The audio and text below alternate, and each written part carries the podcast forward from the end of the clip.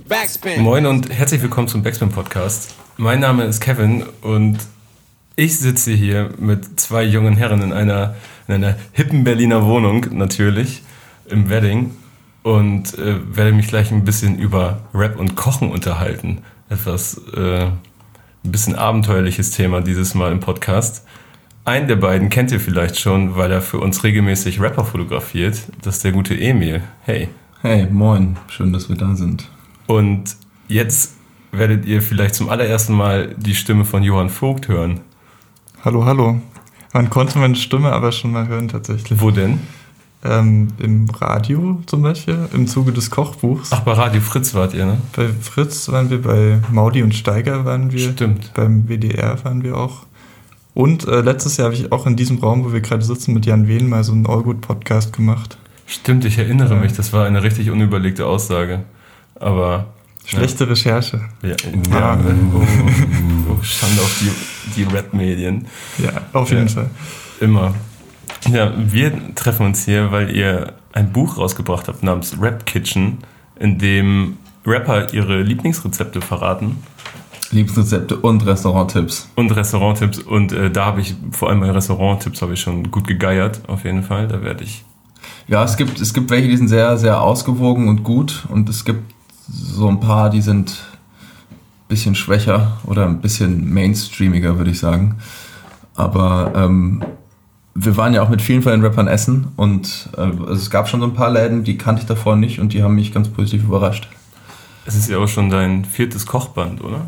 Ähm, Kochbuch sozusagen. Koch, ja, ist mein viertes oder komplett Kochfotoband. Kochfotoband. Ist mein vierter komplett eigener Kochfotoband und ich habe noch bei so ein paar anderen noch mal so drei, vier Stück habe ich so Kapitelteile von gemacht, ja. Was treibt dein denn endlich dazu zu sagen, ich werde jetzt hauptsächlich Essen fotografieren? Du kannst einfach, du kannst auch alles essen. Also du fotografierst es und danach kannst du alles, was du fotografiert hast, essen. Und ähm, die Arbeitsweise ist ganz angenehm, weil du bist entweder in Restaurants und dann kannst du da deine ganzen Sachen fotografieren, lernst die ganzen Köche kennen und wie, wie die so arbeiten. Mhm. Oder du bist mit deinem Foodstylisten im Studio und machst fünf, sechs, sieben Gerichte am Tag, was viel entspannter ist, als wenn du so eine Modeproduktion machst oder sowas. Ich, ich stelle mir das aber immer so vor, wenn ich, vor allem wenn ich so so Big Mac-Fotos und so weiter sehe auf so großen Werbeplakaten, dass das letztendlich nichts mehr mit essbaren Produkten auf sich hat.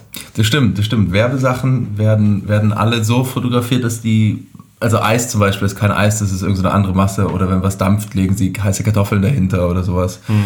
Ähm, aber die ganzen Kochbücher und Magazine und so, die sind alle davon von abgerückt, irgendwie ähm, da Haarspray drauf zu machen und sowas. Das Einzige, was, was wir manchmal machen, ist, wenn du eine Suppe hast oder einen Tee, also so eine klare und du willst da, willst da so, so, so kleine Bläschen drauf haben, mhm. dann mach ein bisschen Spüli rein. Das wird natürlich nicht mehr gegessen. Aber sonst, sonst, ähm, sonst kannst du alles essen. Also die Garpunkte sind natürlich immer perfekt. Aber dann, wenn du längere Produktion hast, dann hast du halt zum Mittagessen dann halt immer irgendwie fünf, sechs Gerichte da. Und das ist dann bei so einem Buch wie, das, wie dem jetzt sehr angenehm. Wenn du ein Fleischbuch machst, dann hast du halt irgendwie sieben verschiedene Fleischgerichte da mhm. liegen und irgendwann nach drei Tagen hast du einfach keinen Bock mehr, das zu essen. Vor allem ist ja halt immer viel. Also wenn du, wenn du so einen Schweinebraten machst, kannst du ja nicht 300 Gramm Schweinebraten machen, sondern du musst ja halt immer gleich so eineinhalb Kilo machen. Ja. Deshalb kommt alle vorbei, wir geben euch Essen. Ich verstehe die Problematik. Aber so häufig wart ihr für das Buch jetzt auch gar nicht essen, oder? Habe ich das falsch auf dem Schirm? Ähm, also es gibt Künstler, die haben für uns gekocht zum Beispiel Mauli hat für uns gekocht, Moneymark und Ty Jason haben zusammen gekocht. Dann Chefcat hat für uns auch zu Hause gekocht. Und ähm, mit Jacuza waren wir einkaufen. Der bringt dir ja bei, wie du richtig einkaufen kannst. Mhm. Und mit vielen von den anderen, mit denen waren wir Mittagessen, weil nicht alle die Zeit hatten, mit uns zu kochen oder weil wir auch mehrere von denen in Berlin getroffen haben, auch wenn sie woanders herkamen, weil es einfach logistisch einfacher war, weil eigentlich alle Rapper ab und zu in Berlin sind. Ja. Wir waren mit allen, also wir waren mit allen, ähm, mit allen Leuten essen, mit denen wir nicht gekocht haben. Es stand ja. also eigentlich immer Essen da oder. Okay. Ich, doch, wir haben eigentlich mit jedem Rapper gegessen, selbst mit Shakusa, mit dem wir einkaufen waren, haben wir dann in diesem super krassen, was auch immer, frische Paradies hieß es, glaube ich, ähm, haben wir dann auch noch gegessen, beziehungsweise hat er nur getrunken. Ja. Okay, also lohnt sich das doch schon mit Rappern ein Kochbuch zu machen, auch für den eigenen Magen, für die eigene Arbeitsart äh, und Weise. Auf jeden Fall. Eine gute Auf Mahlzeit. jeden Fall. Es war, so- es war wirklich ähm, gut, weil ich in der Zeit, also ich meine, du kennst das ja auch, das freie Journalistenleben oder Halbtagsstellen Journalistenleben ist jetzt nicht so glamourös und Mhm. äh, 20 Mal essen zu gehen auf Kosten anderer ist schon ganz gut. Also es hat mir, Ja, es ist jedes Mal wieder, äh, treibt es einem ein kleines Grinsen ins Gesicht, wenn jemand sagt, oh, komm, lass mal essen gehen, nebenbei. So, ja.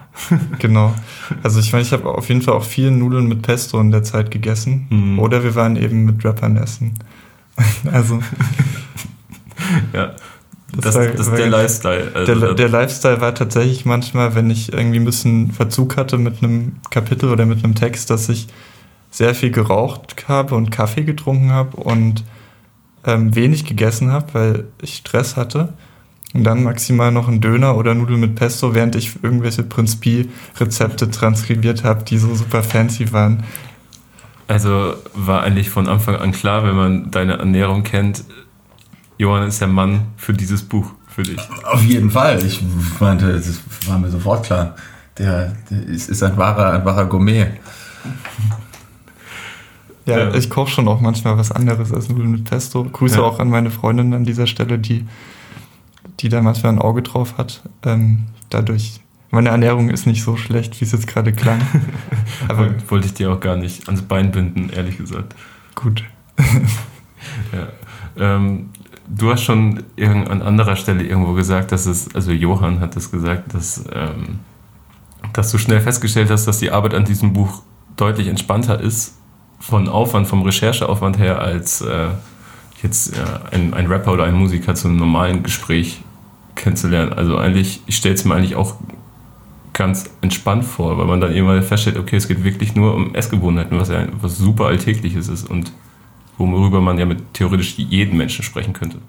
Genau, und das ging ja auch nicht darum, also ich hatte auch nicht den Druck, ähm, was kritisch hinterfragen zu müssen, beziehungsweise gab es auch tatsächlich während der, während der Interviews zu dem Kochbuch Aussagen, die ich nicht so ganz unterstrichen habe oder die ein bisschen eigenartig waren. Kann ich, glaube ich, jetzt nicht so näher drauf eingehen. Und da konnten wir dann darüber diskutieren, während wir gegessen haben. Aber das, was für mich relevant war im Endeffekt oder für den Text, waren ja wirklich nur Fakten zum Essen oder zum, also im weiteren Sinne zum Essen, eben zum kulturellen Hintergrund der verschiedenen Rapperinnen und Rapper. Ähm, das, und bezogen auf die Recherche, darauf wolltest du ja eigentlich hinaus, genau. Ich habe tatsächlich nur für einen Text, nämlich für den Plusmacher-Text, das war das erste Interview, wirklich mich hingesetzt und einen Tag lang noch recherchiert und jede Line gecheckt nach Essensbezügen und so weiter und habe mir da super viel Mühe gemacht und habe dann gesehen, dass es sich überhaupt nicht lohnt, weil du im Gespräch ganz viel erfährst und die einzige Aufgabe ist letztlich gewesen, nachzuhaken. Und das Gute war auch, dass Emil mit dabei saß, der sich mit bestimmten Sachen auf Essen bezogen einfach nochmal viel besser auskennt und dann auch nochmal Fragen stellen konnte, wenn ich nicht mehr weiter wusste, wenn es jetzt um irgendwelche, ja, um irgendwelche Zutaten ging oder Mhm. so. Und dadurch muss ich jetzt auch nicht mich in, in obskure Gemüsesorten reindicken oder so. Zum Beispiel. Oder jetzt jedes Gewürz äh, auswendig lernen, was es gibt. Ja. Wobei, ähm, man kann ja überhaupt mal, wie viele Rapper sind darin? 20, ne? Ja, 21, wenn, du, wenn man sagen würde, das ist Ty Jason, weil Ty Jason und Money Mark haben ja zusammen. Also, ja gut, Ty das Jason. ist nicht wirklich ein Rapper, aber Ja, aber, ja 20, 20, 20 Rapperinnen und Rapper, ja. Äh, Ty Jason ist, ähm, das ist ganz lustig. Das, ich weiß gar nicht, ob das im Text steht.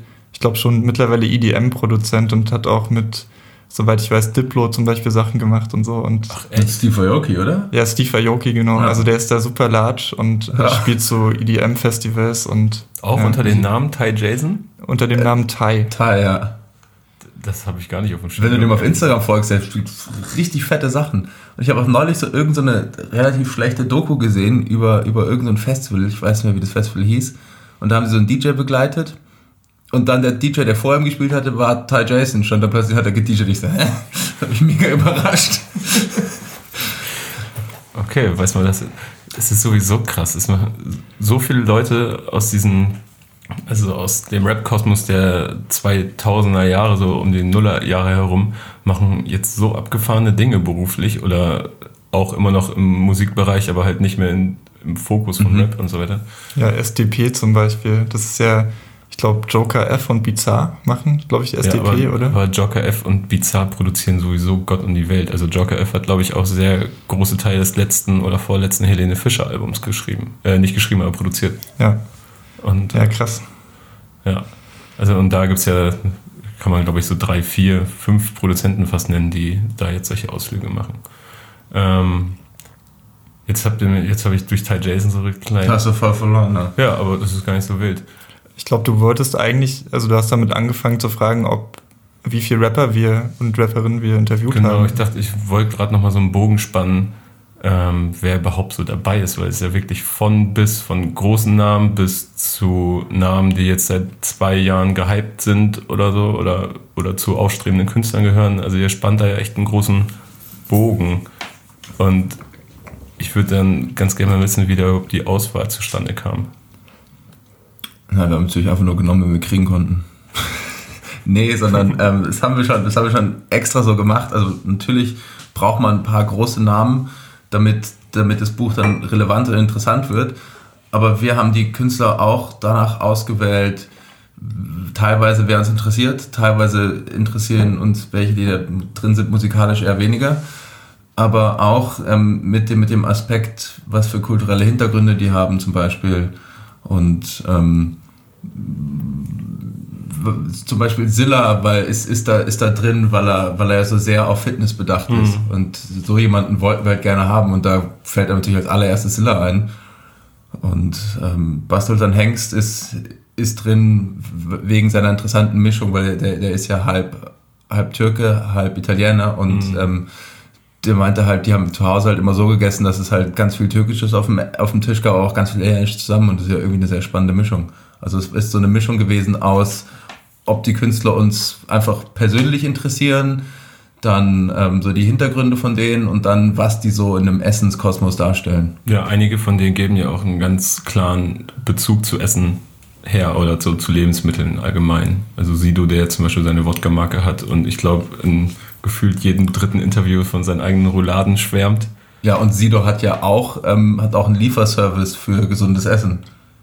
Ja, aber da ist er, habe ich im Buch gelesen natürlich, Ja. der ist ja irgendwie äh, Teil der Gesellschaft da oder so. Oder Genau, also der ist da. irgendwie, hatte, glaube ich, ist, glaube ich, Investor quasi. Ja. Also so wie das ja Leute gerne mal machen, die Kapital haben, dass sie dann irgendwann anfangen, in irgendwelche Startups zu investieren. Und Ja. das war dann Sido wohl wichtig, das äh, gute Essen zu pushen. Oh, Ja. das, aber das ist, doch, das ist doch nett.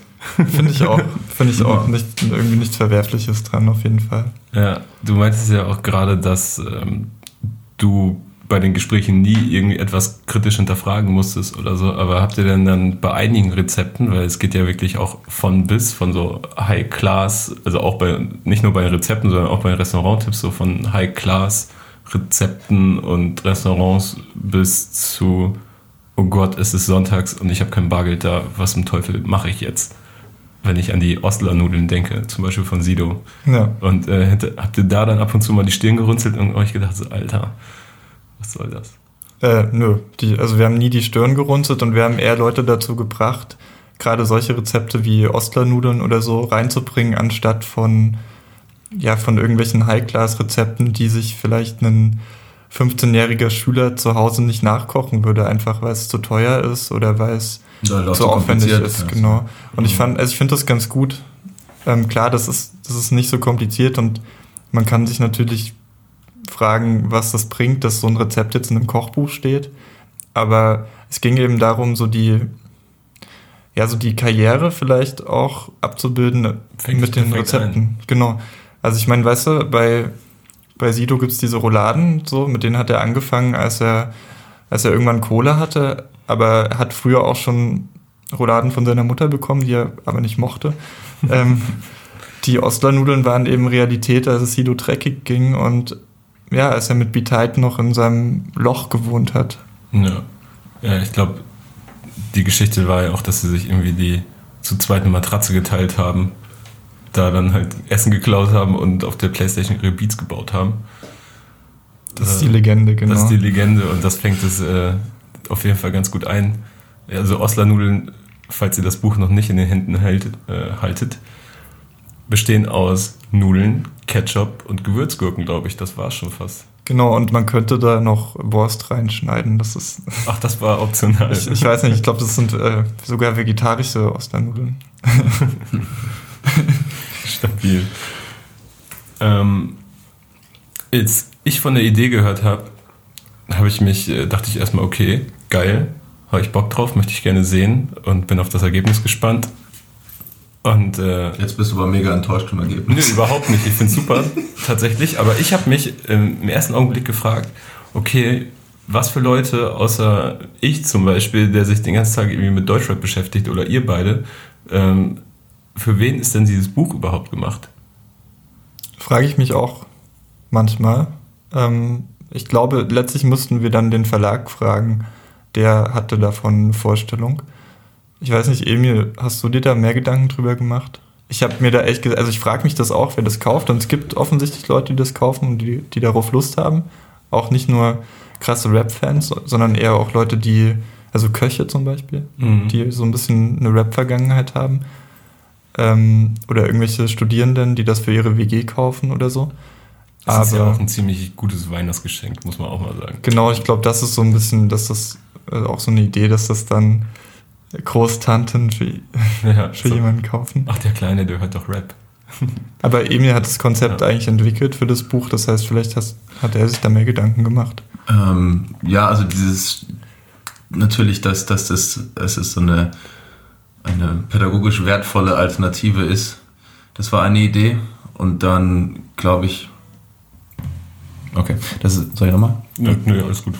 Äh, das, das war eine eine, eine von den zwei Ideen, dass es so pädagogisch wertvoll ist und die andere war, ähm, dass, dass es einfach wahnsinnig, dass Hip-Hop wahnsinnig viele Leute interessiert momentan. Also mhm. ich glaube, natürlich werden nicht alle Leute jeden Künstlerin kennen, aber das, damit kann man denen die auch näher bringen, die, die Künstler, die da drin sind. Also nur weil jeder hört ja 187 mhm.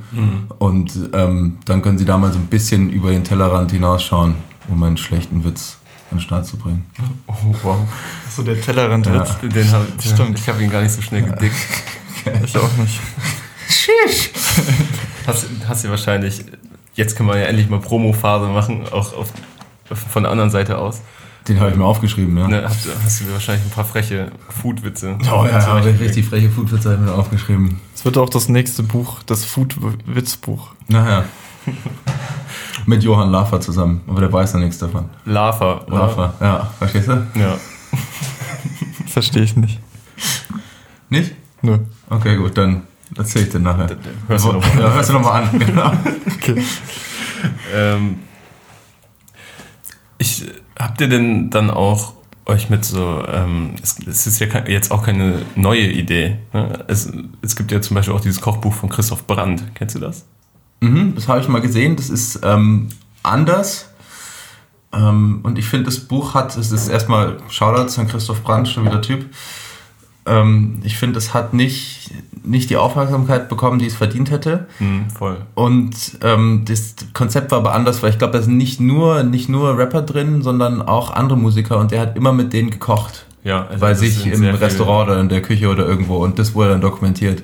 Ich genau, finde immer mit vielen Freunden. Genau, genau. Das ist von der Idee her sehr, sehr schön. Ähm, ich finde, an den Fotos hätte man vielleicht noch was machen können, aber sonst finde ich das sehr stabil. Ich habe auch gehört, dass er unser Buch schon gesehen hat und meinte, es ist nicht so schlecht. Es gibt auch noch, äh, also an dieser Stelle Shoutouts an Fion Birr, der bei der Juice arbeitet. Ähm, der hat mir auch ein Kochbuch gezeigt, das tatsächlich hauptsächlich deutsche Rapper abbildet, aber eher so äh, das Torch-Kaliber und auch mhm. Sprayer und ich glaube sogar auch Breakdancer. Ich habe vergessen, wie das heißt. Das ist auch ziemlich untergegangen, aber das ist so ein richtiges Hip-Hop-Kochbuch. Da habe ich noch nie von gehört. Äh, ich, ich vorher auch nicht und ich glaube, das ist auch ziemlich untergegangen. Das gibt es auch schon eine Weile. Also können die Hörer dieses Podcasts sehr gerne mal nachrecherchieren, ob es das noch irgendwo gibt oder Fion Birr bei Twitter adden. Der, ist, der ist in ähm, letzter Zeit wieder sehr aktiv auf Twitter. Der wird sich wahrscheinlich zu Wort melden hoffentlich. Genau, aber es gab auf jeden Fall noch dieses Buch, aber das unterscheidet sich ja auch ziemlich von unserem, weil wir jetzt keine, keine Sprayer abgebildet haben und auch nicht die vier Elemente Denke irgendwie hochhalten mm. oder so. Wobei ich das jetzt auch nicht uninteressant fände, mit Sprühern zu kochen. Aber im Endeffekt haben wir das ja gemacht, als wir mit MC Bomber gekocht haben. Beziehungsweise mit ihm essen waren, nicht ja. gekocht haben. Ich finde eigentlich auch ähm, es super interessant, also auch nochmal auf die Frage zurückzukommen, warum Leute das überhaupt kaufen oder wer das kauft, äh, sich mit Leuten über Essen zu unterhalten oder auch einfach nur in Situationen während des Essens, wenn du mit Leuten essen gehst. Dass ich finde, dass man da extrem viel Zwischenmenschliches irgendwie entdecken kann.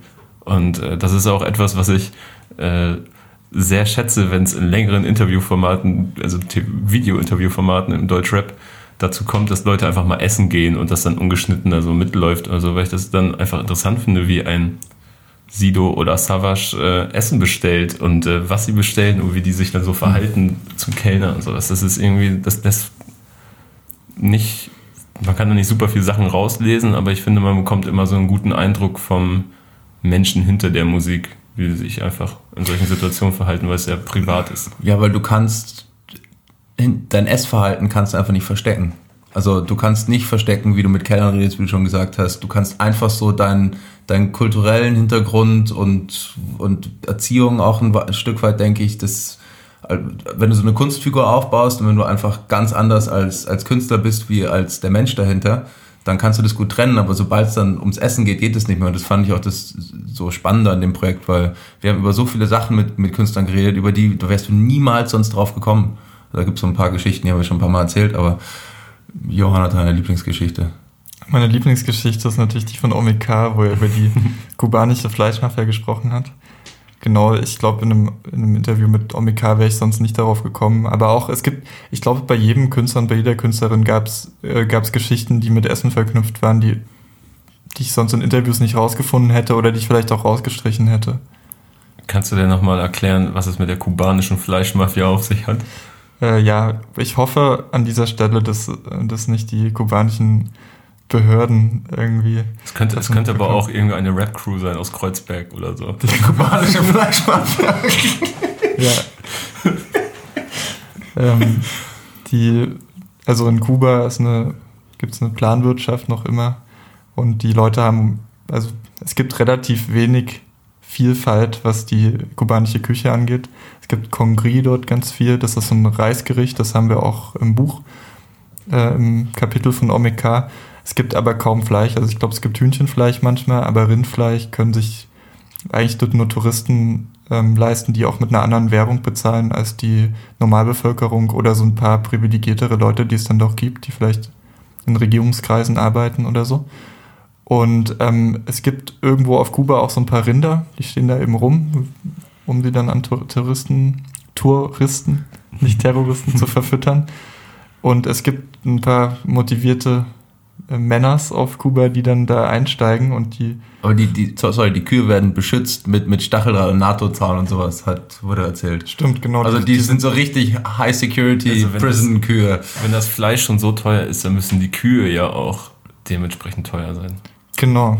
Klar. Und ähm, die, ja, aber die schaffen es, also diese sogenannte Fleischmafia, das ist vielleicht auch die falsche Bezeichnung, die Leute, die eben Bock darauf haben, die steigen dann da ein und schlachten die Rinder noch dort und äh, schleppen vor die. Vor Ort. Vor Ort, scheinbar. Also äh, das hat Omika erzählt, natürlich. Du kannst ja keine ganze Kuh über den Zaun werfen, musst ja klein hacken und dann wirfst du rüber, dann steht da einer und packt ein. Genau, und dann ähm, packen die die Teile ein und dann verkaufen die die wie Drogendealer. Drogen verkaufen, verkaufen die eben Rindfleischstücke in also, irgendwelchen Hütten oder so. Statt Gullideckel. Bande. ja, statt Gullideckel-Bande gibt es dann die Fleischmafia. Genau, aber wahrscheinlich ist Mafia auch so ein bisschen das falsche Wort da. Es sind eben, ja, Fleischdiebe einfach. Oder Fleischdiebe und in, im gleichen Atemzug auch Fleischdealer. Ja, crazy. Ja, aber es gibt dafür dazu nicht so viel zu finden bislang, ne? Genau, also ich habe dann, ich, ich habe jetzt irgendwie vor, darüber was zu schreiben, glaube ich beziehungsweise vielleicht klaut das Thema jetzt auch jemand. Ähm, es gibt darüber eine, eine Reportage in der Weiß, glaube ich, von vor ein paar Jahren, wo das so ein bisschen aufgegriffen wird. Und ähm, ja, Omika hat, das sind Sachen, über die können wir tatsächlich nicht sprechen, weil er das nicht wollte, aber er hatte, hat auch so ein paar Belege dafür, dass es das gibt. Man kommt dafür sehr lange ins Gefängnis und er kennt wohl Leute, die mhm. dafür sehr lange im Gefängnis waren. Ähm, das heißt, es gibt Indizien dafür, dass das tatsächlich existiert. Das kann natürlich auch sowohl vom, von der Weiß USA als auch Omika als auch den anderen Indizien dafür oder Quellen, dass es das gibt, ausgedacht sein, glaube ich aber ehrlich gesagt nicht. Ja, aber auf sowas kommst du doch nicht einfach. Also, oder? Ja, habe ich auch nicht das Gefühl. Äh, Nee, das, das, das, ist, das klingt so, das ist so skurril. so, So. seltsam, das kann man sich nicht ausdenken. Würdest du, ähm, wenn du auf Kuba wärst und jetzt diese Geschichte gehört hast, würdest du so Fleisch in solchen obskuren Hütten kaufen? Oh, ich glaube nicht, ehrlich gesagt. Hm. Würdest du? Also, weil ich meine, die Kühlkette wird auf jeden Fall unterbrochen da. Also, Das Gibt's stimmt ja auch. nicht. Stimmt, Ja. darüber habe ich mir keine Gedanken also ich hatte eher so Also über, da- über, so, über den hygienischen Wert der ganzen Sache. Aber sonst würde ich es safe. Also, wenn du es sauber verpackt und wenn es nicht im Dreck rumliegt, ja, doch, Fall. Dann, wahrscheinlich schon, aber ja, die Päckchen sind. ja, die Päckchen sind so kleine Tütchen und da hat also sein, sein, sein Logo drauf, so eine Kuh. ist auf die Straße. Ja. Und so, tss, ey, Digi, ey, Chico, eh, ven aquí, ¿quieres un poco, eh? Ja. Ja. ja, so stelle ich mir das da so vor. So ein Typ mit so einem Mantel, den macht er auf und da ist alles drin, ne? Ja, und dann, und dann wirst du zu Hause hops genommen und scheiße, überall ist noch das Vakuum verpackte Fleisch. Ja. So, versuchst noch so schnell irgendwie ein Steak oder so die Toilette runterzuspülen. Aber Ja. Ja, es ist ein gefährliches Pflaster. Oh ja. Das ist wahrscheinlich ja. auch echt kein Joke so. Ich glaube, den Leuten geht es schon dreckig und ähm, die können halt wirklich lange weg sein dort dann. Also Ja. ähnlich, es wird wohl ähnlich hart bestraft wie Mord oder Totschlag. Also du bist dann echt am Arsch, wenn du erwischt wirst. Und ich glaube, Ja, also das ist schon krass, dass Leute, also wenn das so ein krasses Ding ist, dass Leute überhaupt das durchziehen. So. Ja. Ich glaube, da muss man schon krass verzweifelt sein, um das machen zu können. Das ist halt Staatseigentum, weil es ist ja kommunistisch und dadurch ist Staatseigentum ist eines der wertvollsten Dinge, die es da gibt, fast wertvoller als das Leben. Deshalb ist die Kuh halt so viel wert. Genau, es ist Ähm, ein Angriff auf, auf den Staat, ja. Das ist das Krasse. Ja.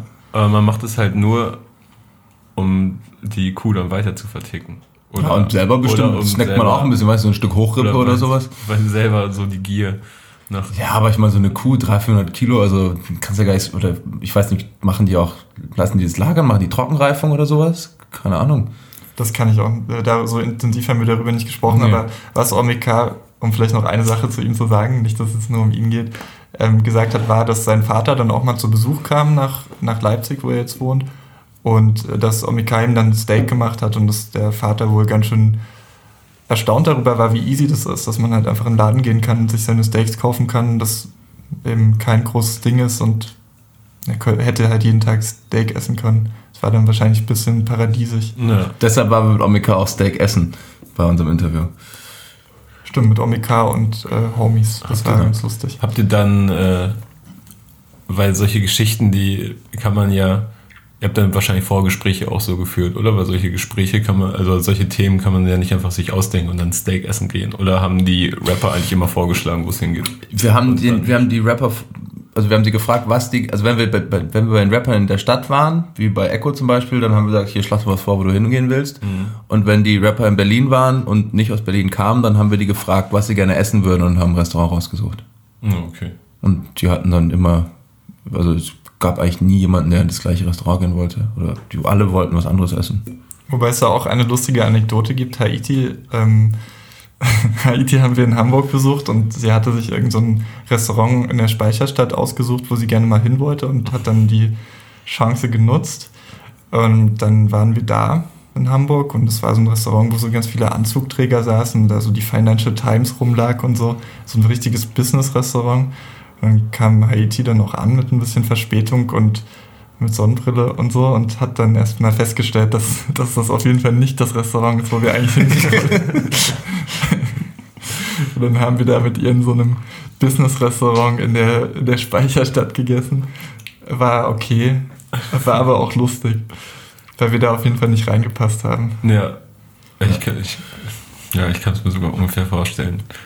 Ich, ich war auch mal, ähm, ich war mit einem, einem Freund von mir und äh, Azad John bei Ja. äh, Karo Fisch, das ist in Hamburg, genau gegenüber vom Übel und Gefährlich, wo super viele Konzerte sind, aber auch äh, viele Künstler aus Hamburg proben unter der Woche für ihre Touren und so weiter. Und äh, Azad John ist Tour-DJ von Haiti und die haben zu diesem Zeitpunkt dort geprobt und wir waren Fisch essen und äh, dann kam Haiti auch irgendwann von gegenüber rein und wollte, glaube ich, auch noch eine Kleinigkeit essen und äh, hatte auch innerhalb von kürzester Zeit diesen kompletten Laden aufgemischt, so irgendwie ein bisschen kirre gemacht, so leicht nervös, weil sie da so rumgewirbelt ist, wie Haiti halt so rumwirbelt, wenn man sie irgendwo sieht. Ja. Und ähm, ist dann auch hinten in die Küche reingelaufen und so und äh, ich, ich, kann, stell, ich kann mir das gut vorstellen. Ja, bei uns war das Lustige, dass dann noch ihre Mutter dazu kam. ja, das, also wir haben im Das Endeffekt stelle ich mir skurril vor. Ja, aber Shoutout an die Mutter. Richtig, richtig nette Frau. Ja, stimmt. Also wir haben dann wirklich mit, ja, mit Haiti und ihrer Mutter in diesem Business-Restaurant gesessen. Das war, ich glaube, das war schon die skurrilste Essenssituation auf jeden Fall. Ja. Exklusiv im Backspin-Podcast haben wir Ja. noch nicht drüber gesprochen. Das ist so wie, so wie früher, wenn man dann so äh, richtig exklusive Neuigkeiten verkündet hat bei Mixi Raw Deluxe oder so und dann noch so Schussgeräusche gemacht hat oder so. so wenn man, Kannst du das machen? Machst du die mit für uns? vielleicht füge ich die ein, ja. Ja. Aber von dir selber aufgenommen so. Ja, Geil. so richtig. Was wollen wir denn für, eine, was wollen wir denn für Geräusche? So, Na, Schussgeräusche. Ja, so Uzi, Uzi oder eher so Revolver oder wollt, so. ihr, wollt ihr eher so ein Ra oder Ja. oder pa, pa, pa? Ja, sowas, sowas wollen wir. Ich fände so ein Ra gut und dann noch so eine Sirene dazu. Ja, so dü, dü, dü. Ja, Genau. Ja, die wäre geil. Rap. Rap. Äh, seid ihr denn auch in so, in so unangenehme Situationen gekommen, dass euch was aufgetischt wurde, was, was ihr selber überhaupt nicht mochtet? Oder also Dinge drin sind, die für euch so No-Gos sind? Hm, nee, bei Nee. mir nicht. Es gab, äh, wir waren mit Jesus essen, Grüße an Jesus, den wir leider noch nicht so oft erwähnt haben in Interviews, jetzt schon. Ähm, mit ihm waren wir bei einem Griechen und der hat so ein bisschen connected mit dem Besitzer des Restaurants, ähm, weil Jesus noch ein sehr gutes Griechisch spricht. Und erstmal hat das dazu geführt, dass wir extrem viel Uso-Flaschen bekommen haben. Also extrem viel. Wir hatten drei, vier Flaschen am Ende auf dem Tisch stehen. Alle umsonst. Ja, äh, und der, wir haben da auch nicht so gegessen, dass wir uns jetzt jeder einen Teller bestellt haben, sondern der, so wie man eigentlich in Griechenland ist, dass das halt in der Mitte alles steht. Und ähm, da haben wir, also es war jetzt nicht unangenehm, das zu essen oder eklig oder so, aber es war einfach richtig, richtig viel. So, das Ja. haben wir nicht geschafft und im Endeffekt haben wir sogar noch Sachen mitgenommen, glaube ich, jeweils. Mhm. Ja, aber das war die einzige Situation, wo es, ja, wo es einfach nur zu viel war, zumindest. Okay. Also, ihr habt da nie gesessen, wie so, so Situationen, das erste Mal bei der Familie der Freundin sitzen oder so und dann wird da irgendeine Suppe hingestellt und man stellt so fest, oh Scheiße, das mag ich nicht. Nee. Aber erinnerst du dich daran, ob irgendein Rapper oder eine Rapperin das ähm, Essen nicht gemocht haben? Was wir, als wir mit dem Essen waren? Ähm, nee. Also ich glaube, Haiti fand es nicht so gut. Ja, das war auch nicht so gut in diesem Restaurant. Also, Gut, das war ja auch nicht das Ziel ihrer Wahl. Nee, eben. Aber sonst, nee. Ich, also ich glaube, es hat sich niemand über das Essen beschwert. Okay. Und was mir auch gerade so in den Sinn kommt, wie kam denn dann überhaupt das zustande, dass äh, der Tourkoch von Sido, die, der hat nicht die Gerichte da alle nochmal nachgekocht, damit sie schön aussahen, glaube ich, fürs Buch. Genau. Ähm, Weil ich auch so durchgeblättert habe und dann bin ich auf diesen Mango-Feldsalat von Mauli gestoßen, der sich im Übrigen sehr geil anhört. der ist auch Und, ganz geil. Den äh, habe ich schon mal gemacht. Dieses Foto gesehen habe und dachte, ne, wenn der Mauli das gemacht hat, dann äh, höchsten Respekt davor, wie schön er das da hergerichtet hat. Äh, Mauli hat natürlich noch viel schöner gemacht. Den, den, Scha- den, den, seinen Salat. Ich habe auch gesehen, wie du ihn nachgekocht hast. Ich habe ihn auch nachgekocht, ja. Ähm, muss man nicht so dringend sehen. ähm, ich weiß gar nicht mehr, wie wir auf den gekommen sind. Ich habe den irgendwo aufgetan. Aber wo, weiß ich nicht mehr, um ehrlich zu sein. Ich glaube, es ging einfach darum, ich erinnere mich so ein bisschen daran, wir haben, also als wir schon angefangen haben mit der Arbeit am Buch, hatten wir noch keinen Foodstylisten oder ja, hatten wir eben nicht. Und dann haben wir da mit Sido irgendwie hin und her connected und ich glaube, äh, Basti hat uns sogar Sido im Endeffekt connected. Ja, Bastian und Sido Also, connected, aber genau, das heißt, Basti war schon vorher da, aber du hattest das irgendwie auf dem Schirm, dass es den gibt. Und ähm, dann hast du ihn gefragt. ich, ja, ich weiß, ich weiß auch noch, ich habe den, der wollte mich, wir haben uns dann getroffen irgendwie, es war noch Anfang letzten Jahres, war turbo kalt und ich, ich musste dann im Westen irgendwo hinfahren, in irgendeine Mall, da haben wir uns dann getroffen, so alles ein bisschen skurril. Und, aber wie das dazu kam, weiß ich auch nicht mehr. Also so. Das, das fand ich auf jeden Fall, weil es irgendwie so, als, als hätte Sido so eine richtig zentrale Rolle in dem Buch. Der, der kocht ja nicht nur für sie, der kocht auch für Lene Fischer. Also so ist er nicht, ne? Aber Sido hat auch nur so eine zentrale Rolle in diesem Buch und der Grund, warum wir auch in Interviews jetzt über Sido so viel gesprochen haben, weil der wirklich viele gute Sachen erzählt hat und super interessiert ist an Essen. Genau Mhm, wie viele, viele andere, andere Künstler auch. Ja, aber ihm merkt man es wirklich relativ häufig, finde ich. Genau, Ja. und der hat auch gute Sachen erzählt, finde ich. Und gerade bei Sido, der schon hunderte Interviews gegeben hat, finde ich, kann man in dem Text nochmal Sachen rauslesen, die sonst nicht so in den Vordergrund gestellt werden. Deswegen war das, also ich finde das, glaube ich, den, das spannendste Kapitel so. Es ist ja generell auch, dass du von Kapiteln sprichst, ist ja extrem textlastig für ein, ich weiß nicht, würdest du es überhaupt als Kochbuch bezeichnen, Emil? Das ist eine, was ist denn sonst?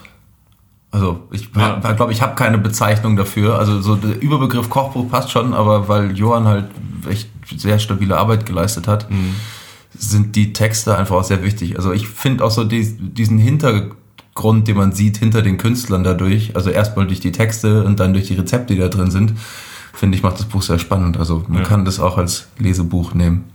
Ihr wart ja auch äh, sehr kritisch mit dem Buch.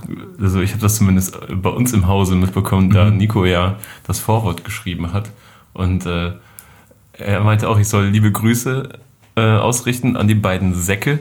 Das, Grüße zurück, Grüße zurück. und danke Da- auf jeden Fall, Nico. da äh, er, ihr ihn auch so ein, zweimal darum gebeten habt, nochmal, geh da nochmal drüber bitte, das nochmal ein bisschen anders. Äh, ja, das kam nicht so zwingend von uns, um ehrlich zu sein, sondern ähm, also wir haben das Buch mit dem Kaiwei Verlag gemacht, was ein sehr guter Verlag ist, der sehr schöne Kochbücher und, und generell Bücher im sehr schönen Stil macht. Ähm, aber ich glaube, das war halt für die halt auch das erste Mal, dass sie so ein Buch gemacht haben, was so komplett nicht in deren Komfortzone war. Also weil die, die sitzen in München, sind ein gut situierter Verlag und kennen sich halt mit, mit Hip-Hop nicht so, nicht so wirklich aus. Und da gab es so ein paar Diskussionen, die wir hatten. Ähm, aber, aber sonst, also ein, ein Teil davon ist, ist, ist das Cover zum Beispiel, weil ähm, die wollen halt gerne ein Cover, was so, was so wirklich so, so die Leute catcht, das so knallt. Und ähm, dann haben wir uns dann am Ende auf das Cover geeinigt, was es, was es jetzt geworden ist. Aber Das ist auch eine Anlehnung an ein Ludacris-Cover. Genau, ist ein Ludacris Cover, aber wir hätten uns eigentlich ein anderes Cover gewünscht, aber wir hatten, um ehrlich zu sein, auch keine bessere Idee. Deshalb kann ich mich auch nicht so laut beschweren. Genau, also man kann an dem Cover viel kritisieren und ich würde das jetzt gar nicht, also die, die Kritik am eigenen Buch vielleicht auch gar nicht so in den Vordergrund stellen. Ähm, ich finde nur, wenn man das Cover kritisiert, sollte man auf jeden Fall im Hinterkopf behalten, dass es immer noch an dieses Ludacris-Cover angelehnt ist und dass es zumindest diesen Bezug gibt und dass da jetzt nicht komplett ohne Grund diese beiden äh, Frauen da sind und, und so weiter. Aber klar, es hätte auch glücklicher ausgehen können und im Endeffekt sind Emil und ich vor allen Dingen für, den, für das, was hinter dem Cover oder was, was im Buch stattfindet, wenn man das Cover aufgeklappt hat, verantwortlich und das ist wahrscheinlich das Wichtigere im Endeffekt. Ja, Voll. weil das Cover spiegelt nicht hundertprozentig den Inhalt wieder. Ja, würde ich auch so unterschreiben, glaube ich. Aber gerade weil es inhaltlich so stark ist und man sehr viel über die Rapper irgendwie erfährt und ich weiß gar nicht, hattest du das dann von Anfang an so vor Augen, dass es auch so textlastig werden soll? Ja, auf jeden Fall. Also ich habe ich hab länger geguckt, wer das, wer das schreiben könnte. Und dann irgendwann wusste ich, dass es nur Johann schreiben kann. Ja. Sweet. Wie ein Honigkuchenpferd. Wie Honig, wie Honigdachs. Ja.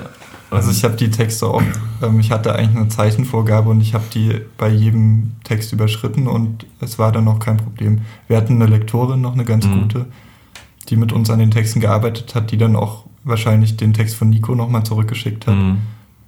Er weiß jetzt auch gar nicht, wie spannend das für die Zuhörer ist, aber im Endeffekt ist es so, dass es auch deswegen textlastiger geworden, weil ich, weil ich einige Sachen dann doch noch reinschreiben wollte und ähm, die letztlich länger geworden sind als geplant. Ja, also ich finde es insofern spannend, weil ihr beide zwei sehr junge Typen seid, die ein Buch gemacht haben und äh, für dich eben ja nicht mal das erste, aber ähm, und dieser, diese Arbeit mit einem äh, Münchner Verlag, wie ihr gerade selber schon gesagt habt, und es ist immer spannend, wenn so die, die Rap-Welt oder ich sag mal die deutsche Rap-Welt auf Leute oder Industrie trifft, die damit nicht so krass verankert ist oder nicht so viele Berührungspunkte, wenn nicht sogar gar keine Berührungspunkte hat, weil es doch schon immer etwas anderes ist, mit Rappern zusammenzuarbeiten, was Leute dann sehr schnell merken, wenn sie nicht aus dieser Szene kommen und dann irgendwie, sei es Anfragen oder Rückmeldungen zu Anfragen oder irgendwie, können wir das bitte ändern? Und so, das ist dann etwas,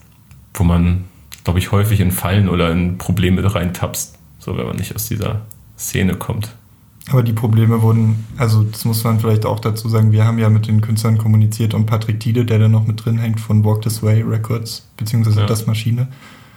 Ähm, wir haben, also es wurde auf uns abgewälzt, wenn es Kritik gab. Da hat der Verlag letztlich nicht viel mit zu tun. Es gibt zum Beispiel, das können wir jetzt vielleicht auch sagen, äh, fairerweise äh, Rezepte von Marvin Game im Buch, ähm, in denen eine Zutat Zucker ist und die Rezepte wurden so von Marvin Game nicht gesagt. Das hat sich irgendwie durch Misskommunikation zwischen mir und dem Koch so eingeschlichen, dass Habe er ich mich ehrlich gesagt auch gewundert. Genau, dass er dann Zucker mit reingeschrieben hat. Drei, drei Arten von Zucker sogar. Genau, das also Zucker. Tut uns leid, äh, ja. falls du das hörst, Marvin Game.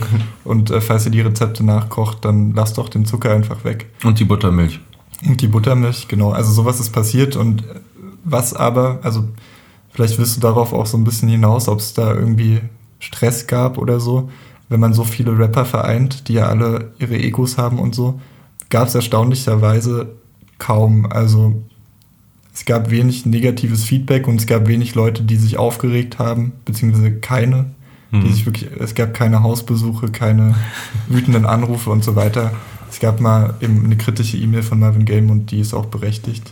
Auf jeden Fall, auf jeden Fall. Es kam eher sehr positiv an. Also der, der Tour-DJ von, von Unique, Shimmy, glaube ich. Sorry. Der kam zu mir, nachdem ich Nick das Buch gegeben habe und, und meinte, dass wir damit was wahnsinnig Wichtiges für die Hip-Hop-Welt geschaffen haben, was kulturell den Hip-Hop nochmal ganz anders platziert in Deutschland.